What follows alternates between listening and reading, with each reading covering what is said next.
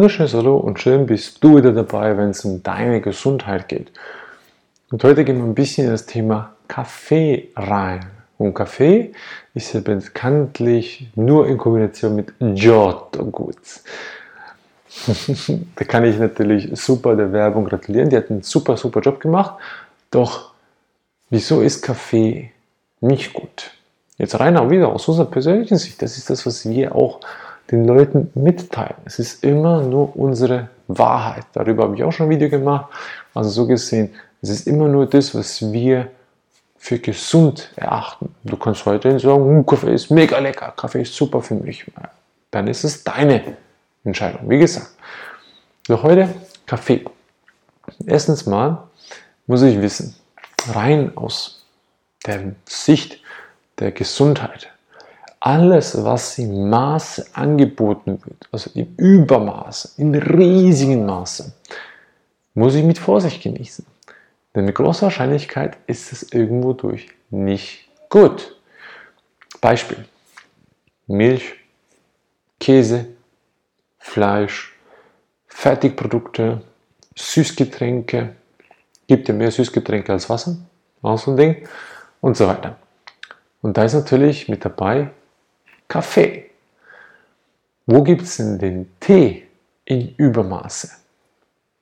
Gibt es nicht. Du findest zwar Fertigbeutel teilweise, wo du noch kaufen kannst an der Tankstelle oder halt einfach die Klassiker, Fruchttee und so. Äh, was gibt es da vielleicht noch im Winter? Noch Räubusch. Und also nichts so Wahnsinniges. Aber Kaffee kriegst du fast an jeder Ecke. Und da muss ich mich mal fragen, wieso kriege ich das an jeder Ecke? Wieso kriege ich an jeder Ecke Fleisch? Wieso kriege ich an jeder Ecke fast Brot? Brot ist ja nachweislich darmverschleimend und fördert die äh, stille Entzündungen im Körper, Silent Inflammation. Also so gesehen ist das vielleicht nicht so toll. Und dafür gibt es Kaffee auch. Und Kaffee meinen viele Menschen, es tut denen gut. Ist ein Muntermacher, ist ein Wachmacher. Wurde auch sehr, sehr viele Jahre in der Werbung auch da gute Arbeit geleistet, dass sie sagen, am Morgen in der Früh, du stehst auf, du bist müde. Kaffee e Giotto. Und den Giotto, den brauchst du sowieso nicht, das ist reine Zuckerbombe, was auch vollgestopft ist mit reinen Giftstoffen. Und der Kaffee ist auch was Spannendes. Beim Kaffee habe ich natürlich Bohnen, die in der Regel gar nicht aus dem Gebiet kommen, wo ich wohne. In der Regel.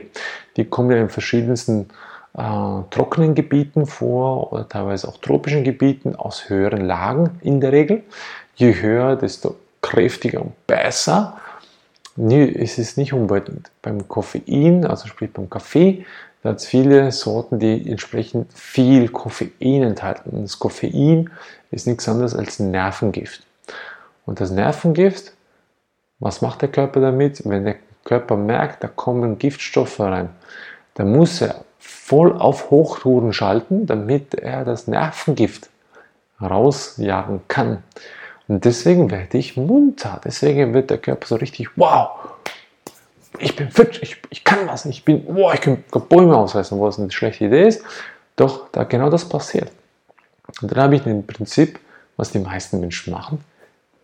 Nervengift, Koffein plus Zucker, weißer Zucker der nichts anderes ist als auch reiner Giftstoff, ohne irgendwelche Nährstoffe drin. Also ich habe doppeltes Gift und zwar Vollgas. Und das kann der Körper vielleicht einmal, zweimal, dreimal, viermal machen, was auch immer.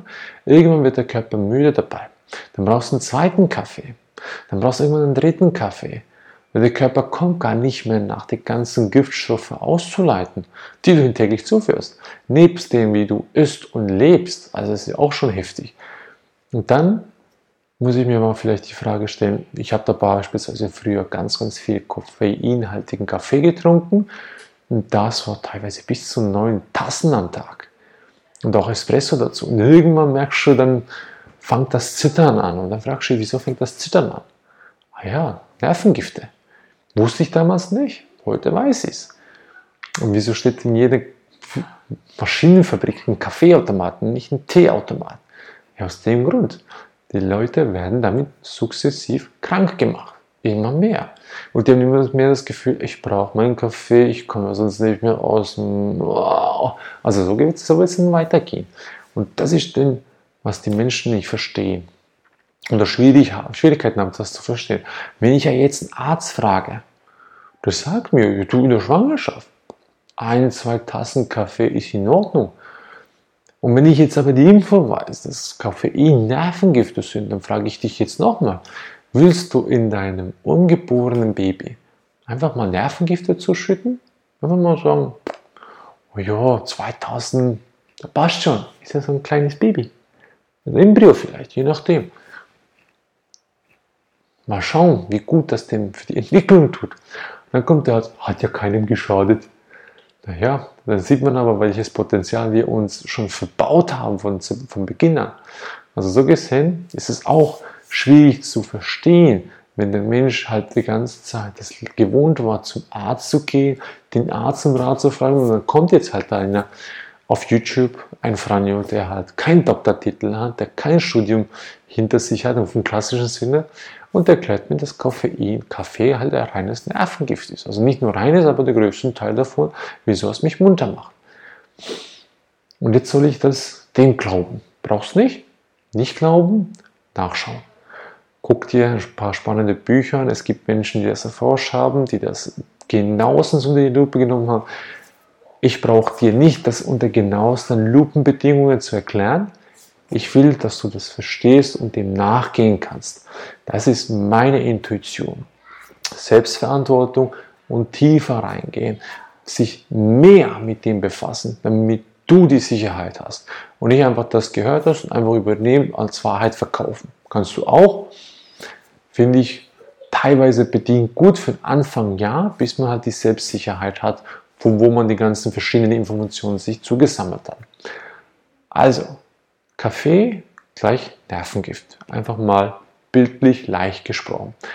Nun denn, entkoffeinisierter Kaffee. Sagen viele, ja gut, dann habe ich jetzt das Nervengift nicht drin. Kann ich damit argumentieren? Dann muss ich mal fragen, wieso macht es mich dann teilweise auch munter? Da muss ja irgendwas anderes ja drin sein, was ja nicht gut ist. Oder entsprechend die gleiche Wirkung hat. In der Tat, da gibt es verschiedene andere Stoffe, die die Kaffeehersteller einführen. Das heißt, sie nehmen aus einem gewissen Prozess, wie der Prozess eins zu eins genau funktioniert, konnte ich leider nicht herausfinden, aber ist auch nicht so wichtig. Das heißt, sie äh, entkoffinieren den Kaffee und fügen andere Stoffe hinzu. Oder ein oder zwei oder drei, ich weiß nicht wie viele. Das ist auch von Hersteller zu Hersteller unterschiedlich, damit du im Prinzip den gleichen Effekt hast. Also sprich das munter machen und ohne Koffein. Also muss ja irgendein anderes Nervengift rein, das die Leber aktiviert und sagt, das muss raus, das Herz zum Rasen bringt, weil damit wird jetzt gepumpt, gepumpt, gepumpt, du kommst auch auf Hochtouren und die ganzen Reaktionen sind dieselben. Ich behaupte, meine persönliche Behauptung ist, dass die entkoffinierten Kaffees noch eine Spur schädlicher sind als die kaffeehaltigen Getränke. Würde ich jetzt rein aus meiner Sicht sagen, weil wenn ich den Kaffee so als Bohne nehme, dann hat der die natürlichen Zutaten drin. Wenn ich jetzt aber mechan also chemisch, mechanisch irgendwie verändere, dann führe ich noch gewisse Substanzen zu, die nicht natürlich sind für den Stoff oder für die Bohne. Also tendiere ich eher das, was aus der Natur kommt.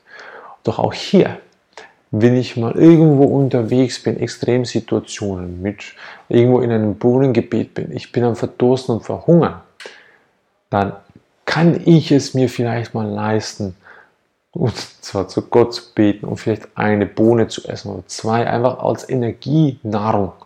Auch da ist es, wenn ich es nur einmalig mache, ist es auch wie wenn ich nur eine einmalige Sache mache, kommt der Körper viel besser damit klar, als umgekehrt, obwohl es keine beispielsweise gute Idee wäre. Aber wie gesagt, dann wäre es eine Extremsituation und dann könnte ich damit eher umgehen. Einfach so als Beispiel.